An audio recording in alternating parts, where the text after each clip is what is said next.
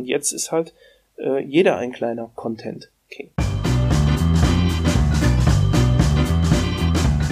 Bingo! Ja, herzlich willkommen zu unserem Podcast Bullshit Bingo. Der Podcast, bei dem wir uns über unnötige oder nötige, man weiß es nie so genau, Phrasen und Buzzwords der PR unterhalten. Wir wollten uns bei der heutigen Folge mal mit einer der absoluten Urphrasen der PR oder der Kommunikation äh, auseinandersetzen. Es geht um das Thema Content is King. Ähm, ich habe das schon vor acht Jahren gehört, als ich in der PR angefangen habe und äh, ich höre es heute immer noch. So geht es auch meinen Kollegen. Und äh, das ist etwas, was zumindest bei uns ab und zu einmal auch das ein oder andere Augenrollen aus auslöst, weil man es einfach manchmal zu oft hört. Wir wollten uns jetzt mal mit einem Experten und darüber unterhalten, inwiefern aber das Thema Content is King in der heutigen Medienlandschaft tatsächlich nach wie vor seine Existenzberechtigung hat oder nicht und haben uns dafür einen Experten geholt, der wirklich schon sehr viel gesehen hat. Die Rede ist von Professor Dr. Lars Rademacher. Lars, herzlich willkommen. Ich würde vorschlagen, erzähl doch jetzt erstmal ein bisschen was von dir zu dem, was du bisher auch gemacht hast. Ja, vielen Dank. Danke erstmal für die, für die Einladung, äh, den Podcast mit euch zu machen.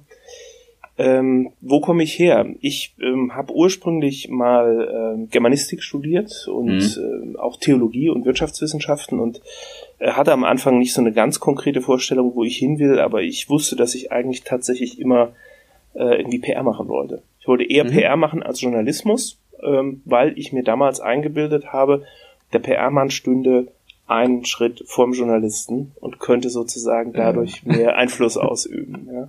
Äh, das war ein ziemlicher, auch Bullshit, könnte ich gut mal in Anspruch nehmen dafür, das so zu denken. Ich habe dann nachher viel, viel ähm, darüber gelernt, äh, warum das nicht so ist und bin jetzt schon auch im fünften Jahr hier in Darmstadt an der Hochschule. Mhm. Hab die Freude, diesen ganz wunderbaren Studiengang OnCom, Hashtag OnCom, ähm, also Online-Kommunikation ähm, hier mit aufgebaut zu haben. Den hat mein Kollege Thomas Bleil erfunden, uns dann sozusagen als als Team hier über die Berufungen äh, mehr oder minder äh, hineingeholt. Und wir sind ein ganz tolles interdisziplinäres Team, das eben einen Studiengang betreibt, der weder rein PR noch rein Marketing oder so sein will, sondern der online holistisch betrachtet und sagt, ja, das ist eine Phalanx, die von der PR über das Online-Marketing bis eigentlich Lernen, Lernen, lebens, lebenslanges Lernen mit und durch solche Online-Medien reicht. Ja. Und deswegen haben wir auch genau diese drei ähm, Schwerpunkte im Studium. Ansonsten versuche ich in der knappen Zeit, die einem dann neben der vielen Lehre, Fachhochschullehrer lernen, üblicherweise 18 Stunden die Woche äh, dann noch bleibt, eben ein paar Forschungsprojekte anzuschieben, Kommunikation von NGOs, CSR, CSR-Kommunikation ist eins meiner, meiner Schwerpunktthemen geblieben. Ähm, damit auch verbunden so Sustainability und Nachhaltigkeitsthemen, alles was jetzt sich so um die große Transformation und die Kommunikationsrolle in dieser Transformation ähm, dreht, sind Dinge, die mich sehr, sehr interessieren und begeistern. Und ähm, ja, ich habe am Anfang gesagt, ich habe unter anderem auch Theologie studiert. Ich habe immer auch ein Faible für Ethik, Medienethik, Wirtschaftsethik ähm, gehabt und deshalb mich auch immer wieder mit, mit Governance, Compliance und anderen Themen, die sozusagen moralische äh, Fragen betreffen, auch immer auseinandergesetzt. Ja, krass, Lars. Du hast ja echt einen mega umfassenden Werdegang. Und äh, das passt perfekt zu unserem heutigen Thema. Wir wollten ja in der ersten Folge äh, zu dem Buzzword Content is King sprechen. Äh, quasi das, das, die, Ur, die Urphrase im Bereich der PR und der Kommunikation. Und äh, bei deinem Werdegang bist du mit verschiedenen Contents ja bestimmt sehr, sehr gut vertraut.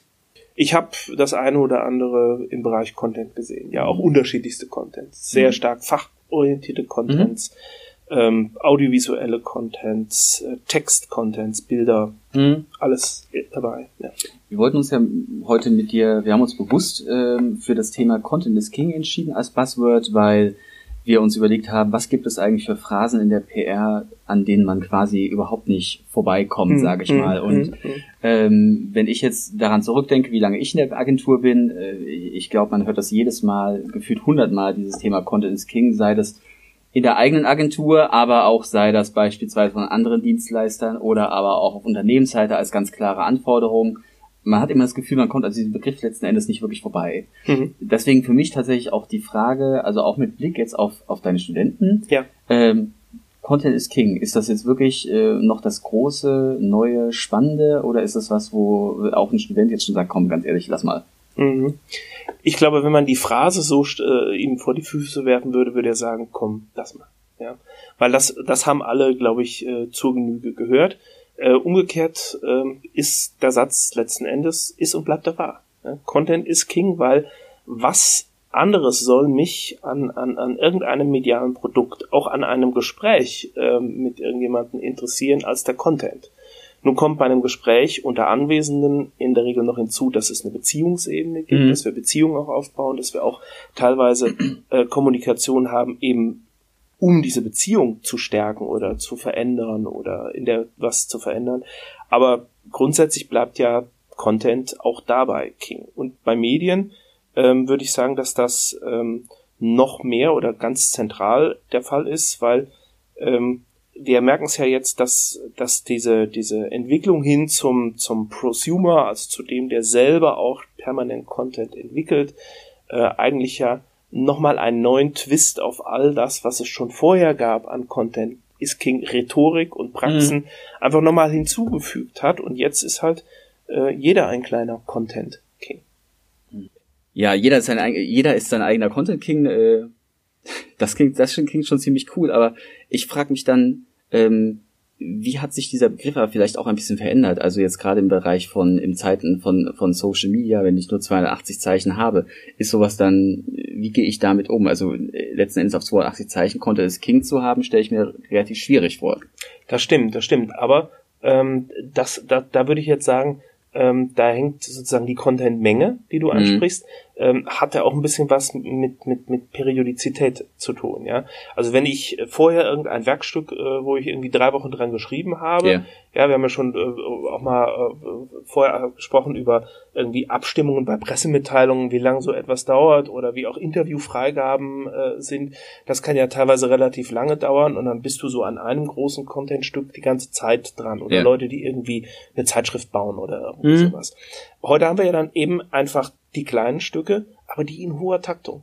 Mhm. Und damit äh, kommt ja kommt natürlich ein anderes Erleben und auch ein anderes äh, sozusagen Contentwerk zustande, ja. aber die die ähm, Techniker haben ja auch gewisse äh, gewisse sozusagen Eigenroutinen dann wieder etabliert. Wenn ich mir zum Beispiel mhm. angucke, mhm.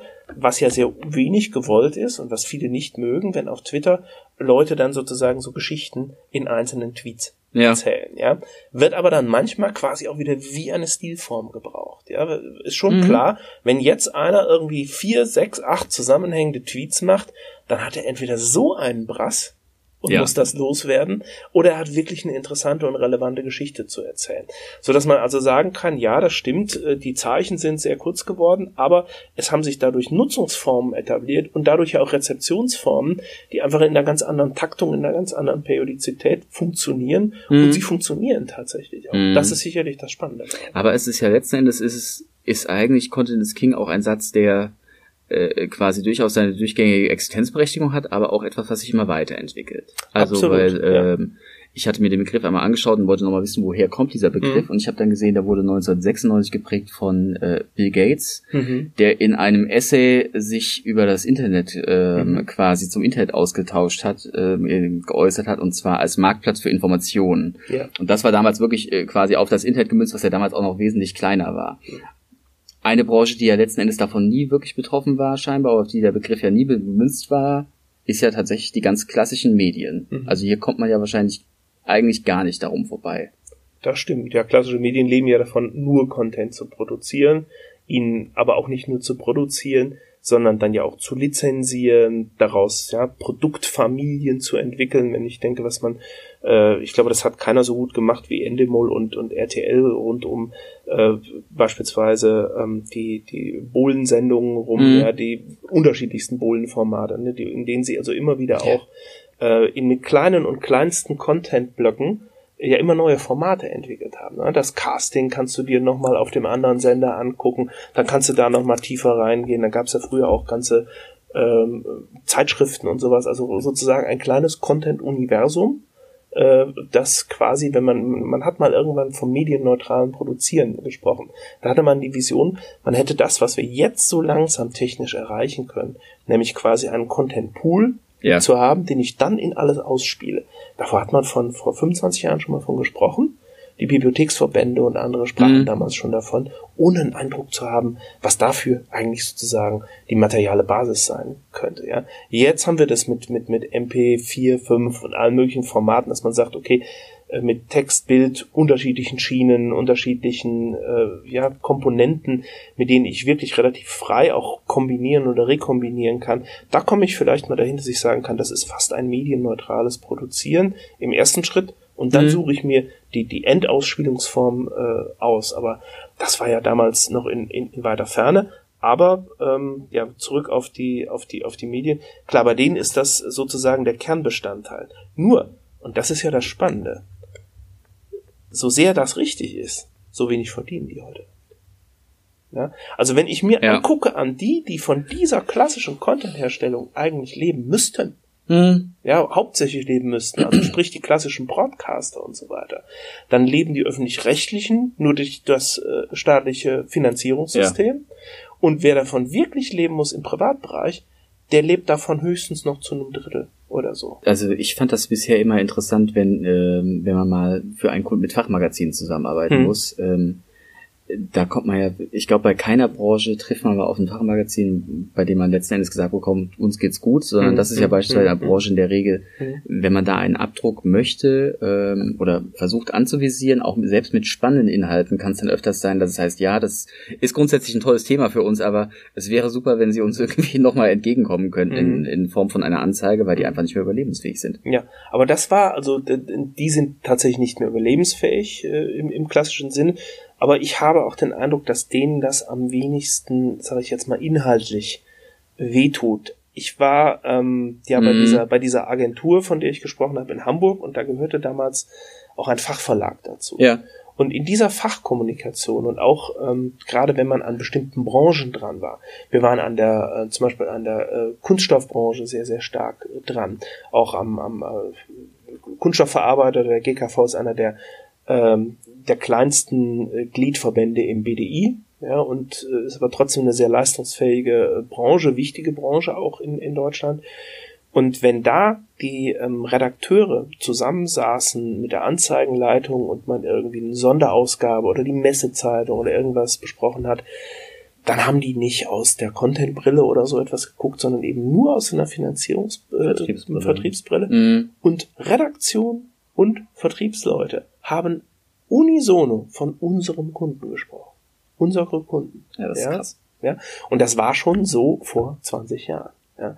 Also man muss wirklich nicht so tun, als wäre diese sozusagen erhöhte ökonomische ja. Drucksituation, die die Fachkommunikatoren heute erleben, tatsächlich etwas, was das Mindset erst jetzt beeinflusst, das war eigentlich schon immer so. Das will, wollen natürlich, äh, da wollen natürlich, äh, die sind ja so wichtig äh, letzten Endes im großen Medienkonzert und für viele Verlage, da möchte weder ein Presserat so genau hingucken, noch wollen da andere so genau hingucken. Ja, aber es ist mhm. allen klar, es ist eigentlich sozusagen entgegen der berufsständischen Normen, ja. diese, diese Trennung zwischen, zwischen äh, Redaktion und Werbung äh, so einzureißen. Aber die, das ist im Fachjournalismus, glaube ich, seit ganz vielen Jahren so. Mhm, kommt man fast nicht drum rum quasi. Ja. Mhm. Was ja wiederum auch heißen müsste, fast, da reicht auch der Content nicht. Ne, um ja äh, um sich zu finanzieren darüber allein. Ja, ne? aber absolut.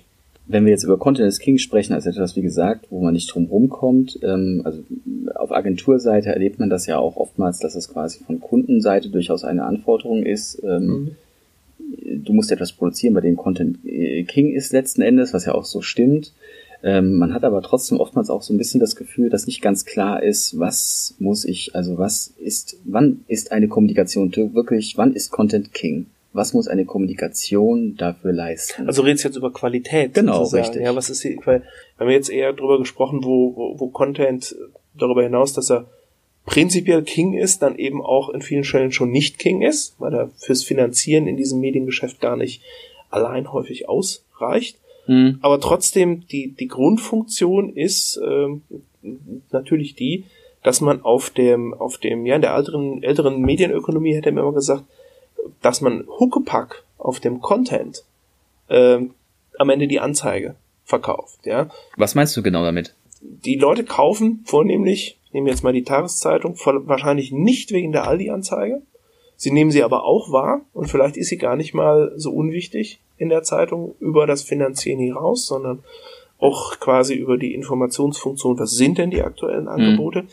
Aber da ist natürlich die Frage tatsächlich, ist, äh, funktioniert dieses alte Huckepack tatsächlich noch so? Ja. Mhm. Und ähm, wenn man historisch zurückgeht, dann muss man sagen, dass diese mh, die Relevanz ähm, von Content eben auch immer andersherum betrachtbar war. Das würde Journalist nie gerne so sehen wollen. Ja. Denn für die Anzeige alleine, für die Aldi-Anzeige alleine, würde ja keiner Geld ausgeben. Ja? Da würde man erwarten, die wird einem Frau Haus geliefert. Ja. Also, und diese Position gibt's natürlich auch, äh, braucht man etwas, was die Anzeige ummantelt, damit sie verkaufbar ist. Ja, Journalist würde immer andersherum rangehen, sagen, ich habe so den tollen sehen. Content, ja, und ja. Äh, gut, und dann nehmen wir auch noch die Anzeige hinein und so, aber man hatte, ähm, man weiß ja, was sonst so ein Produkt kosten würde. Da waren die, in Japan gab es schon ganz früh irgendwie ähm, Produkte, äh, die, die zum Teil anzeigefrei waren, die, die kosteten schon vor 20 Jahren 11 Dollar. Mhm. Ja, für ein einfaches Magazin. Da hätte man bei uns gesagt, ihr habt doch ein Rad ab. Das hätte man bei uns damals noch für zwei Mark gekriegt oder so. Heute hat man aber schon hochwertige Produkte, die ja für sich schon so 30 äh, Euro und mehr kosten. Und man hat da auch den Eindruck, dass diese Werbung, die da drin ist, in einer Hochwertigkeit zum Teil präsentiert wird, dass sie selber schon wieder Content ist. Ja? Nimm mal das, das Magazin von der Süddeutschen Zeitung. Mhm. Ja? Dann machen die jede, weiß ich nicht, alle drei, vier Ausgaben kommt ein Männerheft, ein Frauenheft, ein Heft zu diesem Thema, ein Heft zu jedem Thema, immer so saisonale Schwerpunkte. Und da werden ganz gezielt extrem hochklassige Werbeumfelder aufgebaut. Manchmal auch mit anderem Papier, ja, ja mit anderer bisschen dicker auch oder sowas, um die Wertigkeit nochmal mehr ähm, zu unterstreichen. Und die geben ja auch ganz konkret da wieder immer wieder Produkthinweise und sowas. Hm. Und das ist schon ganz interessant. Da wird dann tatsächlich Produkt und werblicher Inhalt sozusagen in Content geedelt. Wo man sagen kann, okay, das ist nochmal eine ganz andere Art von Content is King, wo sich nämlich der Begriff von Content so stark wandelt, dass diese Grenze zwischen Redaktion und Werbung äh, ja schon gar nicht mehr ein Niederreißen ist, sondern ein vollkommenes Diffundieren. Ja, dass du schon gar nicht mehr sagen kannst, ist das jetzt eigentlich redaktioneller Content oder ist das, ist das Werbung? Also nochmal zusammengefasst ist eigentlich die Situation die, wir haben Content und Werbung, beides geht oftmals in der Medienlandschaft ähm, sehr stark miteinander einher, auch von der auch von der Art und Weise, wie hochwertig das Ganze produziert ist. Und das wiederum führt eigentlich auch dazu, dass man dass es eigentlich keine klare Trennlinie mehr tatsächlich zwischen den beiden gibt, auch wie gesagt, was so die optische Aufmachung als aber auch die Ausgestaltung mitunter sein kann. Also ein Beispiel, was mir da in der Hinsicht auch nochmal vielleicht ergänzt zu dem, was du gerade gesagt hast, Lars einfällt, äh, ist das Thema Advertorials in Printmagazinen die ja teilweise wirklich so hochprofessionell gemacht sind, dass man wirklich äh, letzten Endes nur an diesem kleinen oberen Satz, meistens oben im rechten Feld, dieses ein Editorial überhaupt unterscheiden kann, dass das kein redaktioneller Content ist. Oder aber auch, äh, finde ich, wenn man jetzt an den digitalen Bereich denkt, äh, im Beispiel von, ähm, wenn man sich verschiedene Blogs beispielsweise anschaut und dort auch mit, äh, wenn äh, dort nochmal Werbung angezeigt ist, wenn die nicht ge gekennzeichnet ist, dann ist das teilweise einfach ähm, vom normalen redaktionellen Inhalt überhaupt nicht zu unterscheiden. Ich finde auch, dass ich beim Thema Content is King, also äh, grundsätzlich finde ich, verbindet man da in der Regel immer äh, durchaus etwas Positives eigentlich ja, damit, ja, was absolut. man erzielen möchte. Mhm, mhm. Aber ich finde auch in den letzten Jahren, ähm, wenn ich jetzt, wenn man jetzt äh, in die Richtung USA denkt und in die Richtung äh, Trump mhm. und Fake News, mhm, mhm. dann finde ich, hat der Begriff auch ähm, durchaus jetzt langsam auch eine durchaus negative Besetzung, gerade im, also im, im, im Kontext mit Fake News. Mhm. Ja, da fragt sich halt, ja klar, ist das auch Content, klar. Ähm, da, da kommt quasi auch so dieses Element ins Spiel, ähm, dass Content halt auch letzten Endes ein quasi vollkommen neutraler Containerbegriff ja. ist. Ne? Also er kann tatsächlich alles meinen. Er qualifiziert nicht, ob ähm, ob damit irgendwie äh, eine reale oder eine, eine, eine zuverlässige Beschreibung der Realität äh, irgendwie gemeint ist und ähm, könnte man schon fast sagen, dass im journalistischen System any content is good content. gilt, ja, mhm. und das war ja nun auch lange Zeit äh, nicht der Fall, ne, sondern äh, da könnte, da könnten einfach alle, alle möglichen Meinungen und Positionen einfach ausgetauscht werden und, und da muss man auch sagen, dass natürlich das ähm, sicherlich auch auf eine mh, hm, gewisse Verarmung dieses, dieses journalistischen Systems hindeutet, auf die Schwierigkeit mit den wenigen Ressourcen, die da vorhanden sind, ähm, aufmerksam macht, das alles noch zu, zu, zu kontrollieren, mhm. zu filtern, zu sieben, auf seine Quellen ähm, zu überprüfen. Ähm, ein, ein, ein Fall vielleicht aus den letzten äh, Monaten. Die Bildzeitung macht ganz riesig auf mit einer Weltsensation. Die Firma Highscreen, an der das Uniklinikum in Heidelberg beteiligt ist, ähm, hat eine Weltsensation in Deutschland entwickelt, äh, einen ganz tollen Bluttest äh, mhm. zur Früherkennung von Brustkrebs. Ja. Die Bildzeitung wäre gut beraten gewesen, mal nachzufragen, in welchem Status ist das Ganze denn? Hat das denn schon eine Zulassung? Gibt es genügend klinische Tests und so weiter? Alles nicht. Alles nicht. Ja. Und da merkt man dann, dass selbst Redaktionen, die eigentlich den Eindruck erwecken, dass sie noch über ein, ein gescheites Rechercheteam und Dinge verfügen, ja, wo man doch den zweiten, dritten, vierten oder Relotius, ja, als, als zweites ja. Beispiel, wo man ähm, ja sich dann auch eigentlich nur noch auf die Reputation von irgendwelchen Leuten verlassen muss oder vielleicht auch die Reputation der Leute schon die Nachricht ist. Ja, also wenn Klaas mhm. Relotius geschrieben hat, war das ja offensichtlich as good as gold. Genau, Dem musste keiner mehr großartig hinterher. Absolut. Äh, ja. Und das ist ja letztlich der, der Effekt, den wir bei Trump ja noch viel mehr erleben dass der Präsident etwas sagt, reicht. Was er da sagt, hm, ist offensichtlich nicht mehr so wichtig. Eine Frage noch zum Abschluss. Wenn wir an Content is King äh, denkst, wir haben jetzt sehr viel darüber gesprochen, was es ist, in welche Richtung es sich entwickelt, ähm, was äh, quasi dafür was es da für Tendenzen gibt. Gibt es ähm, ein besonderes Beispiel, was du hier nennen kannst, wo du sagst, da trifft Content is King wirklich gut? Ja, gibt sicherlich viele Beispiele, aber eins, was mir spontan einfällt, ist ähm, Content is King. Ähm, wenn, wenn, wenn ich jetzt mal an, daran denke, wie sich, wie sich Werbung in den letzten Jahren verändert hat im Zuge von Content Marketing, im ja. Zuge auch von, von einer Hinwendung ähm, zu gesellschaftlichen Themen und Verantwortungsthemen und äh, eine immer stärkere mit diesem Content Marketing ja verbundene Distanznahme zur zu sagen direkten Produktdarstellung, sondern wir stellen eher Verwendungskontext von Produkten dar. Also ich denke an die Vodafone Werbung, wo die Enkelin den Opa immer irgendwie irgendwo mit hinnimmt, aus sich beim Fallschirmspringen und überall und ihm kullern die Tränen und und man gar nicht mehr das Produkt zeigt, sondern was kann ich mit dem Produkt machen, was kann mhm. ich erleben, also sozusagen da so Story-Elemente einbaut.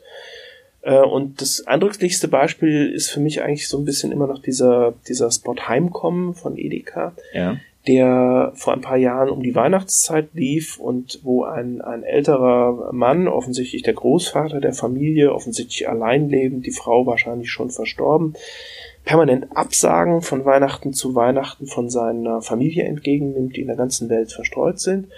Und dann ähm, inszeniert er irgendwann eines Winters seinen Tod. Und dann wird gezeigt, wie äh, alle aufgelöst sind, alle zusammenkommen und äh, zur Beerdigung kommen. Und dann kommt er auf einmal um die Ecke und sagt, na, wie hätte ich euch denn sonst alle mal zusammenkriegen sollen? Das ist eine Geschichte, die habe ich in, in, in, im Auslandsunterricht mal in Lund mal gezeigt, Leuten, die das nicht kannten. Das hat mhm. ganz unterschiedliche Reaktionen hervorgerufen. Eine Kollegin war hochaggressiv danach, weil sie diese Art der Emotionalisierung, dass das ein Retailer wie Edeka macht, also sich erlaubt sozusagen so auf ihre Emotionen ja. zuzugreifen. Das hat die schier wild gemacht. Da ist Content King auf eine ganz besondere Art und Weise, äh, nämlich dass er ähm, ja stark emotionalisiert, vielleicht bis hin zur Abwehr, aber ansonsten auch einfach die, den, den quasi schon immersiv, ja, den, den, den Zuschauer mit hineinzieht äh, in, in, in die Geschichte. Und ähm, das erreicht aber Content eben nicht nur die, durch die Darstellung von Content, sondern das ist bestimmtes Storytelling. Mhm. Das ist die Musik. Das ist, ja, dieses, dieses ganze drumherum. Und da sind wir eben ganz weit weg von deinem Beispiel, wo du sagst, äh, Content is King mit dem äh, äh, Microsoft-Gründer Gates, der damals ja. noch von Informations, das wirkt da sehr technisch. Ne? Und ja, genau. da sehen wir dann, nee, Content is King vor allen Dingen dann, wenn man das auch sehr stark anzureichern vermag, wenn man eben nicht nur kognitive Elemente einbeziehen kann, mhm. sondern wenn man Stories erzählt, wenn man emotionalisiert, wenn man Leute mitnimmt und ja auch, jetzt sind wir wieder bei der Taktung, auch seriell äh, etwas bringt, so dass man sagt, okay, mit Cliffhanger und die nächste Geschichte und ich will noch was wissen und also auch fortgesetztes Erzählen anwendet. Und ich glaube, dann und in der Form lässt sich die Phrase vielleicht auch noch aufrechterhalten, dass Content vielleicht doch noch ist. Super. Jetzt ist mir noch eine Frage tatsächlich noch eingefallen zum Abschluss. Und zwar, ähm, vielleicht kannst du noch eine Bewertung geben. Also der Podcast selbst heißt, unser Podcast heißt ja nicht, un, nicht so unrecht Bullshit Bingo, sondern weil wir einfach wissen wollten, ob manche Phrasen einen Existenzwert weiterhin haben werden auch oder ob die irgendwann Vergangenheit sein werden. Was sagst du zu Content is King für die Zukunft? Ich denke, der Begriff ähm, wird vielleicht auch noch eine Zeit lang bestehen, aber ich glaube, er wird so selbstverständlich sein, ja. dass man die Phrase nicht mehr braucht. Ja, also das, glaube ich, geht uns irgendwann so sehr in Fleisch und Blut über. Wir haben hier schon einen Studiengang, der ähm, sehr, sehr stark ähm, so, eine, so Content-Entwicklungsschwerpunkte hat, ja, uns äh, äh, tritt morgen ein Kunde gegenüber, der will, dass wir irgendwie Content-Strategien für 15 Facebook-Kanäle für ihn entwickeln, den er für bestimmte Formate betreibt, ja. Also da, das geht für uns in der, in der Kommunikationsarbeit so, so stark äh, ins, ins Fleisch und Blut über oder als, als Kernbestandteil von, von Konzepten, die wir versuchen mit den Studierenden hier zu entwickeln, dass ich sagen würde, dass es wahrscheinlich irgendwann so ein bisschen seine Bedeutung einbüßt. Ja. Und vielleicht werden wir darüber dann in einigen Jahren nicht mehr reden müssen. Super. Du, besten Dank, Lars, für das Gespräch. Es war echt spannend, sich mit dir zu unterhalten, auch mal deine Meinung dazu zu hören, wie das Thema Content is King, in welche, wie sich das durch die einzelnen Bereiche der Kommunikation und auch der Werbung zieht. Ich glaube, da haben wir heute alle relativ viel mitgenommen und haben letzten Endes auch eine der absoluten Urphrasen der PR behandelt. Und äh, ja, wir freuen uns jetzt auch schon auf nächste Woche. Da werden wir uns wieder mit einer Phrase oder einem Buzzword der PR beschäftigen und dann mit einem anderen darüber, Experten darüber diskutieren, inwiefern sie überhaupt noch Bestand oder Existenzberechtigung hat oder ob sie einfach am Ende des Tages nur Bullshit ist. Wenn ihr uns einmal Vorschläge machen wollt, über welche Phrase oder über welches Buzzword wir uns unterhalten sollen, dann schreibt uns einfach. Ihr kriegt uns über Xing oder LinkedIn und dann hören wir uns zu unserer nächsten Folge von Bullshit Bingo spätestens in einem Monat. Wir freuen uns. Ciao.